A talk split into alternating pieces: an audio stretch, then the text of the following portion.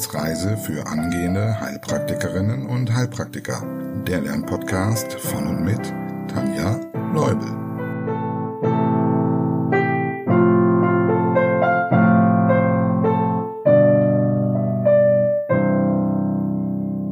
Hallo und herzlich willkommen zu Folge Nummer 78 und damit zurück aus der Sommerpause. Ich hoffe, du hast dich gut erholt und bist jetzt wieder frisch und gierig aufs Lernen. Heute starten wir unsere große Wiederholung des Kapitels Atmung. So hast du alle Fragen in zwei Folgen oder vielleicht auch mehr, je nachdem wie lange es dauert, zusammen und musst nicht immer hin und her spulen zwischen den verschiedenen Folgen. Ja, was sagt man eigentlich dazu? Spulen. Spulen war ja eigentlich noch Kassette. Egal. Es sind übrigens natürlich auch ein paar neue Fragen mit dazugekommen. Ja, und für unsere Wiederholung habe ich natürlich unseren Ehrengast Markus mal wieder hinter den Kulissen hervorgeholt. Aber bevor er zu Wort kommt, an dieser Stelle zwei organisatorische Dinge. Erstens, wenn du kurz vor der Prüfung stehst und noch eine Generalprobe brauchen könntest, dann schau doch mal gerne auf www.tanjas-naturheilkunde.com vorbei. Denn am Samstag, 16. September 2023, findet eine Wissensreise Prüfungssimulation statt. Alle weiteren Infos dazu findest du auf der Homepage. Und zweitens, ein Riesendank an die neuen Unterstützerinnen, die sich auch von der Sommerpause nicht haben abschrecken lassen. Dana, Cornelia, Monique, Lena, Susanne, Gudrun, Katharina, Jessica und Jasmin. Ich danke euch ganz herzlich für eure Unterstützung und freue mich, dass ihr diese Folge möglich gemacht habt. Ich freue mich auch, euch ganz bald vielleicht mal im Zoom-Treffen kennenzulernen, falls ich euch noch nicht kenne. Ja, und nun ist es an der Zeit. Hallo Markus, ich danke auch dir, dass du dir heute die Zeit für uns nimmst. Ciao. Gut, ich würde sagen, wir legen direkt los. Markus, stell deine Fragen. Nenne mir die Aufgaben des Atmungssystems. Die Hauptaufgabe ist die Versorgung des Körpers mit Sauerstoff und auch der Abtransport von Kohlendioxid. Dazu kommen wichtige Aufgaben in der Nase, nämlich das Befeuchten, Erwärmen und Reinigen der Einatemluft, was sich dann auch weiterzieht durch die anderen Atmungsorgane. Die Nase überprüft zudem, ob ein gefährlicher Duft in der Luft liegt. Außerdem bilden die Organe des Atmungssystems auch einen Resonanzraum für unsere Stimme.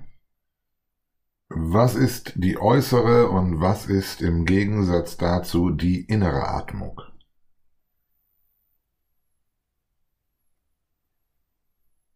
Mit äußerer Atmung bezeichnen wir den kompletten Transport der Einatemluft also von der Nase über den Rachen, die Luftröhre und die Bronchien bis hin in die Lunge zu den Alveolen.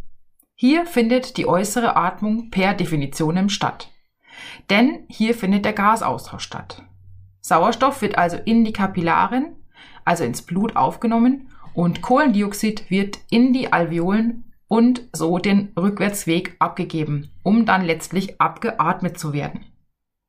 Mit innerer Atmung bezeichnet man dementsprechend nicht diese Atmung, sondern die Versorgung der Zellen mit Sauerstoff und deren Abgabe von Kohlendioxid. Nenne von oben nach unten die Organe des Respirationstraktes einmal mit der deutschen und direkt auch mit der Fachbezeichnung. Da hätten wir zum einen die Nase, die wir ja gerade schon angesprochen haben, nämlich Nasus. Rachen, Pharynx. Kehlkopf, Larynx. Luftröhre, Trachea. Bronchien sind die Bronchien und die Lunge, Pulmo. Welche zwei Besonderheiten fallen dir zum Organ Nase ein? Zum einen der Umgang mit den Informationen der Riechzellen. Die sensiblen Wahrnehmungen werden nämlich nicht erst über den Thalamus gefiltert wie alle anderen, sondern sie gelangen direkt ins Bewusstsein. Für stechende Gerüche gibt es sogar noch eine zusätzliche Hilfe. Der Nervus trigeminus hilft mit, dass besonders gefährliche Gerüche auf jeden Fall unmittelbar wahrgenommen werden.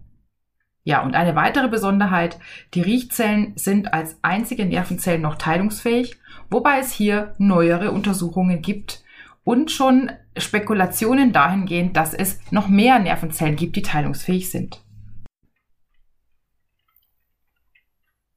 Was sind die Conchae und was sind die Koanen? Bei den Conchae handelt es sich um die Nasenmuscheln die wie eine Ausstülpung die Nasengänge bilden.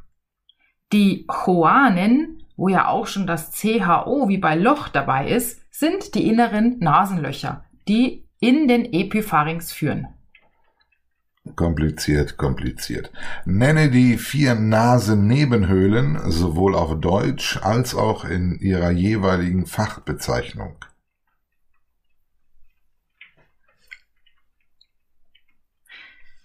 Da haben wir zum einen die Siebbeinzellen, also Sinus etmoidalis. Die Keilbeinhöhle, Sinus sphenoidalis. Die Stirnhöhlen, Sinus frontalis. Und die Kieferhöhlen, Sinus maxillaris. Wie heißt die Schleimhaut, die den größten Teil des Atmungstraktes überzieht, und was sind zwei Besonderheiten davon?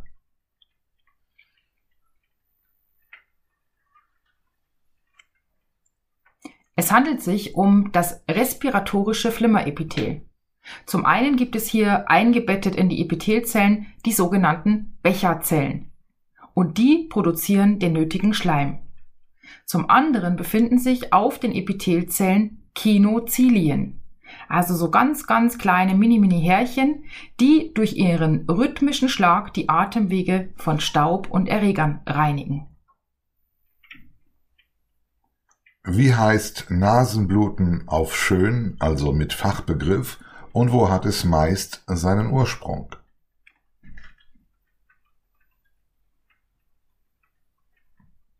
Der Fachbegriff lautet Epistaxis. Und Nasenbluten beginnt meist am Locus Kieselbachii, direkt am Übergang von Haut in Schleimhaut vorne an der Nase. Was machst du mit einem Jugendlichen, der mit Nasenbluten vor dir sitzt, das gerade eingesetzt hat? Beruhigen, Oberkörper hochlagern, einen kalten Lappen in den Nacken legen und die Nasenflügel für circa fünf Minuten komprimieren und dabei den Kopf nach vorne gebeugt lassen. Welche Arten von Rhinitis fallen dir ein? Es gibt die Rhinitis acuta, die Rhinitis medicamentosa, die Rhinitis allergica und die chronische Rhinitis. Wodurch wird die Rhinitis acuta meistens verursacht? Durch Viren, vor allem zum Beispiel Rhinoviren. Wann spricht man von einer chronischen Rhinitis? Von chronischer Rhinitis spricht man, wenn die trockene Entzündung der Nasenschleimhaut länger als zwölf Wochen anhält. Nenne die drei Abschnitte des Rachens mit ihren deutschen und ihren Fachbezeichnungen. Sag direkt dazu, von wo bis wo sie sich jeweils erstrecken. Der obere ist der Nasenrachenraum oder auch Epipharynx oder auch Nasopharynx genannt. Er liegt dorsal der Nase, beginnt an der Schädelbasis und verläuft bis zum nächsten Abschnitt, nämlich dem Mesopharynx. Dieser Abschnitt, der zweite, ist also der Mundrachenraum, Mesopharynx oder auch Oropharynx. Er liegt nämlich hinter der Mundhöhle und zieht dann hinunter bis zum Kehldeckel, wo dann der nächste Abschnitt, nämlich der Hypopharynx oder Kehlkopf-Rachenraum oder Laryngopharynx beginnt. Und dieser Laryngopharynx zieht dann hinunter bis zur Speiseröhre, also der, dem Ösophagus. Über welche Öffnungen ist der Rachen womit verbunden? Über die inneren Nasenlöcher mit der Nase. Über die Schlundenge mit der Mundhöhle und über die Ohrtrompeten mit dem Mittelohr. Außerdem ist der Hypopharynx nach vorne hin mit dem Kehlkopf verbunden und nach unten mit der Speiseröhre. Wie heißen die beiden Muskelgruppen des Rachens? Das sind die Schlundschnürer und die Schlundhebermuskeln. Falls du fortgeschritten bist, welche Hirnnerven innervieren diese Muskeln? Haha, du stellst da heute Fragen. Ja. Das ist der neunte und zum Teil auch der zehnte Hirnnerv. Sprich, der Nervus hypoglossus und der Nervus vagus. Nenne die Bestandteile des Waldeierrachenrings mit ihren deutschen und ihren Fachbezeichnungen. Zum Waldeyer-Rachenring oder auch Abwehrring, lymphatischer Abwehrring genannt, gehört die Rachenmandel mit Fachbegriff Tonsilla pharyngealis, die Tubenmandel mit den Seitensträngen Tonsilla tubaria, die Gaumenmandel Tonsilla palatina, also es sind natürlich zwei, ne, Tonsille palatine und die Zungenmandel Tonsilla lingualis. Aus welchen Anteilen besteht der Kehlkopf? Nutze sowohl die deutschen als auch die Fachbegriffe.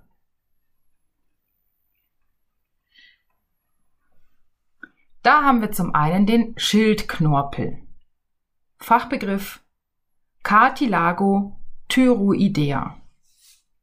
Dann haben wir den Ringknorpel Cartilago cricoidea.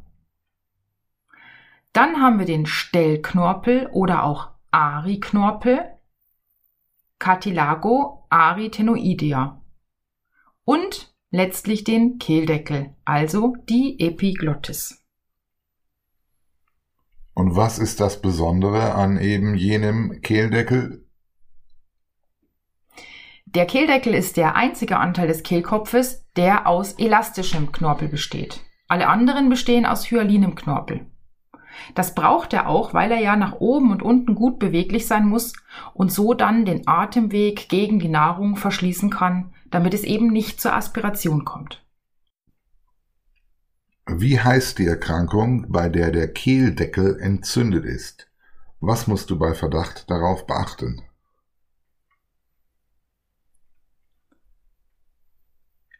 Es würde sich um die Epiglottitis handeln und dabei handelt es sich um einen Notfall, da Erstickungsgefahr droht. Das heißt, auf keinen Fall noch den Mundrachenraum untersuchen, da das die ganze Sache komplett verschlimmern könnte. Was ist die Ursache einer Epiglottitis? Meist ist das das Bakterium Hämophilus influenzae Typ B, also HIP. Und das Ganze hat aber etwas abgenommen, weil Kinder gegen HIP geimpft werden. Wo sind die Stimmbänder befestigt?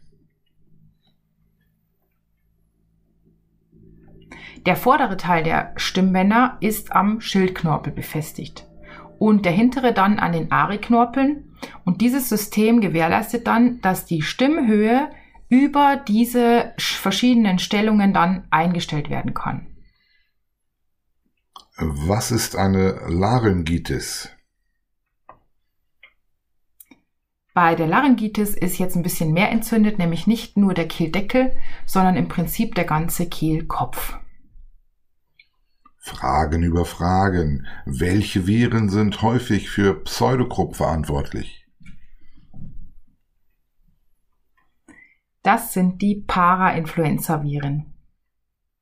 Kurze Antwort und schon die nächste Frage. Warum heißt das eigentlich Pseudogrupp? Naja, weil der Husten eben gleich ist wie beim echten Krupp. Welche Symptome sind neben dem Husten die Leitsymptome für eben jenen Pseudogrupp?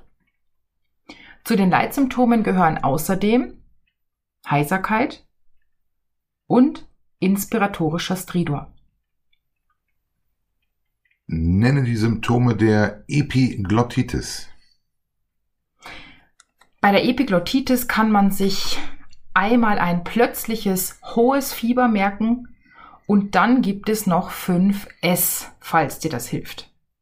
Nämlich eine klosige Sprache, Schmerzen, also Hals- und Schluckschmerzen, aufgrund dessen dann auch ein starker Speichelfluss, weil wenn so starke Schmerzen da sind, dann kann auch schlecht der Speichel ja geschluckt werden.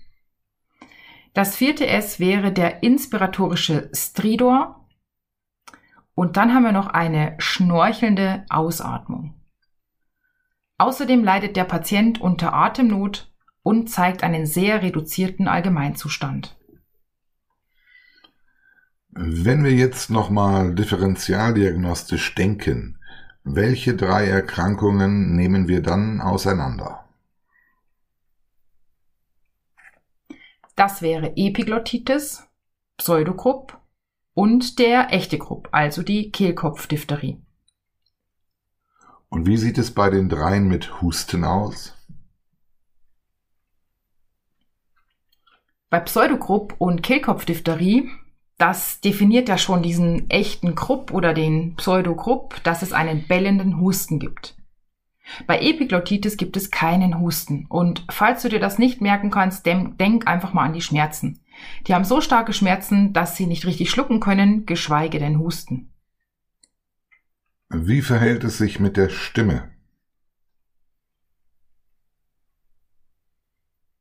Bei den beiden Krupps kommt es zur Heiserkeit, zur Heiterkeit nicht, sondern zur Heiserkeit. Und bei Epiglottitis haben wir ja die klosige Sprache schon gesagt. Gibt es einen Stridor und wenn ja, welchen?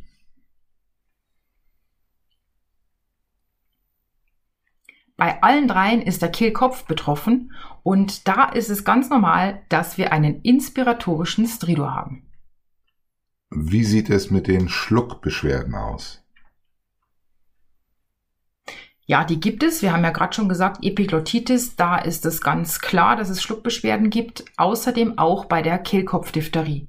Beim Pseudokrupp eher nicht. Wie sieht die Therapie jeweils aus?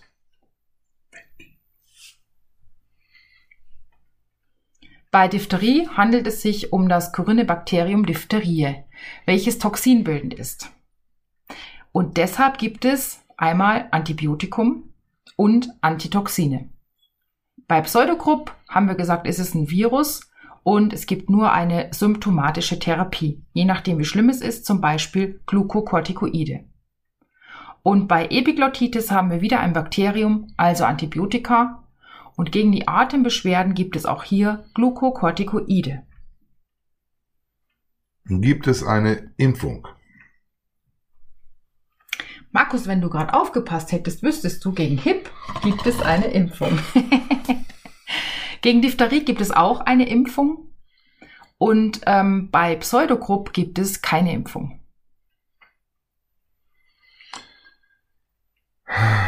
Wenn du fortgeschritten bist, wann finden diese Impfungen laut STIKO-Empfehlungen statt? Und was überhaupt ist STIKO?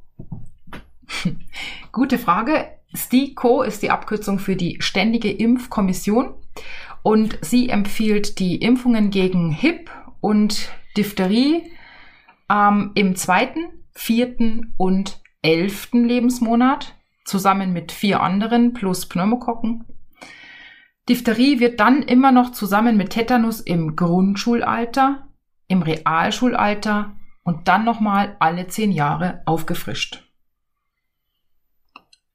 Definiere Trachea und nenne Lage und Aufbau.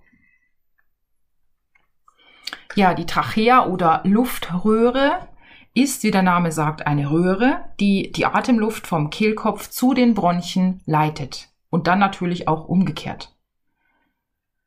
Ab dem Ringknorpel erstreckt sie sich über ungefähr 10 cm bis zur Teilungsstelle, also zur Bifurkation. Wir haben dahinter die Speiseröhre. Deshalb sind ja auch die Knorpelspangen hinten offen, denn wenn wir einen größeren Bissen runterschlucken, dann sollte das die Luftröhre nicht beeindrucken. Außerdem liegt davor die aufsteigende Aorta und der Truncus brachiocephalicus, außerdem die obere Hohlvene. Ja, sie besteht aus ungefähr 16 bis 20 Knorpelspangen je nach Mensch. Und innen liegt respiratorisches Flimmerepithel, außen eine Adventitia aus Bindegewebe. Und für manche Erkrankungen auch wichtig zu wissen, seitlich davon läuft der Nervus laryngea recurrens vorbei. Also wenn der verletzt wird, dann kommt es zu den typischen Heiserkeitssymptomen. Markus, ich würde sagen, wir haben jetzt, wenn ich mal auf die Uhr gucke, wir haben 20 Minuten schon rum und wir haben noch einige, einige weitere Fragen. Deshalb würde ich sagen, wir beenden hier mit unserem Teil 1 und machen dann nächstes Mal mit den Fragen zur Lunge weiter. Was hältst du davon? Das ist eine spitzenmäßige Idee. Okay, dann danke ich dir auf jeden Fall. Vielen Dank, dass du Zeit für uns hattest und dass du dir nächstes Mal wieder Zeit für uns nimmst. Hast du ja gerade schon versprochen. De niente, arrivederci. Arrivederci. Ja, ich hoffe, du hast einiges von diesen Fragen beantworten können und äh, ja, wir hören uns beim nächsten Mal mit Teil 2 mit der Fortsetzung der Wiederholung. Bis dahin viel Spaß. Denk dran, falls du mehr möchtest, schau einfach mal auf der www.tanjas-naturheilkunde.com vorbei. Und wenn du den Podcast unterstützen möchtest, findest du auch dort Informationen zu den jeweiligen Steady-Angeboten. Ich freue mich auf die nächste Folge. Bis dahin. Tschüss. Das war eine Etappe auf der Wissensreise für angehende Heilpraktikerinnen und Heilpraktiker der Lernpodcast von und mit Tanja Leubel.